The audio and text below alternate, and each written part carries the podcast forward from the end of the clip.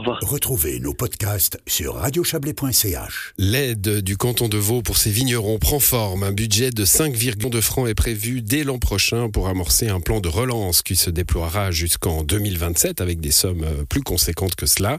Euh, on va en parler avec vous, Benjamin Guéric. Bonsoir. Bonsoir. Vous êtes le directeur de l'Office des vins vaudois. Alors, grosse opération aujourd'hui. Hein. La conseillère d'État Valérie Ditli était là en conférence de presse. Euh, elle l'a dit, je cite, hein, le patrimoine viticole vaudois est en danger. Euh, quels sont les, marqueurs de ce danger qui justifient euh, ces aides conséquentes décidées d'ailleurs dans la, la, législation précédente? Législature précédente, pardon.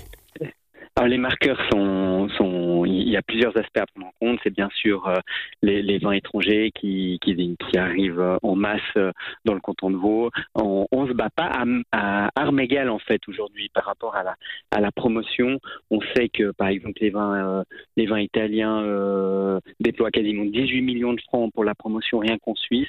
Et nous, aujourd'hui, on régate pas avec ces moyens-là. Mmh. Avec euh, bon, on a, on a beaucoup parlé de, de ces armes inégales, notamment à l'époque du Francfort, hein, euh, euh pour les pour les vins pour les vins suisses, avec des vins étrangers qui arrivaient très bon marché, enfin disons à, qualité égale, plus bon marché. c'est c'est toujours le cas? C'est toujours le cas aujourd'hui, bien sûr, et, et euh, bah, nous, on doit faire un maximum d'efforts pour, pour, pour contrer ça.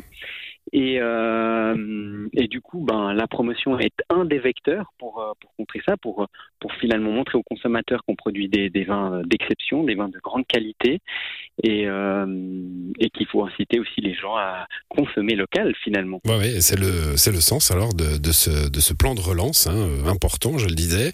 Euh, trois axes. Hein, euh, vous, vous avez parlé de, de, convaincre les consommateurs, donc on va commencer par celui qui vous intéresse le plus. C'est, c'est, cette, euh, c'est, une offensive marketing marketing en somme. Hein. Vous créez une plateforme vauvin.ch. Euh, L'idée, c'est de simplifier l'accès à ces vins aux, aux consommateurs, notamment les, les alémaniques. Hein. Alors absolument. Alors cette nouvelle plateforme qui, qui, qui, voit le jour ces jours, qui est en ligne, c'est euh, vraiment le but, c'est de rapprocher euh, le producteur et le consommateur et de simplifier l'accès des vins vaudois euh, par le biais d'une euh, technologie efficace, d'une livraison euh, avec des délais très courts et, euh, et ouais vraiment de faciliter l'accès aux vins vaudois. Alors j'ai pas été la voir cette cette cette plateforme, mais j'ai lu que on, pouvait par exemple panacher son, son carton. Hein. Quand on commande un carton, on peut prendre chez un producteur, chez l'autre. Euh, ça simplifie les choses finalement. Alors là, justement, c'était ça euh, tout le, challenge dès le, début de nos discussions, c'était euh, la possibilité d'offrir des commandes quasiment à l'unité. On pensait pas y parvenir. Vous avez parlé de carton, mais là, on parle quasiment de bouteilles en mmh. fait.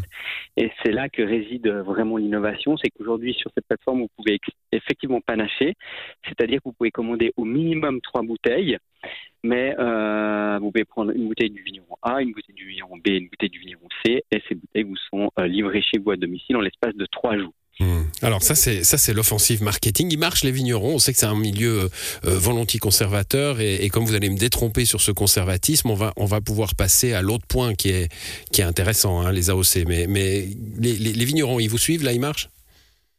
Alors oui, les vignerons, vous savez, aujourd'hui, pour un vigneron, c'est pas facile de gérer tous les canaux de distribution, que ce soit bah, la vente euh, au direct en domaine, que ce soit le secteur de l'ORECA, que ce soit la grande distribution et ces nouveaux canaux de vente en ligne qui euh, font leur apparition. Donc, euh, donc c'est clair qu'aujourd'hui pour un vigneron, c'est difficile d'être euh, à la cave, à la vigne, à la promotion, faire les factures.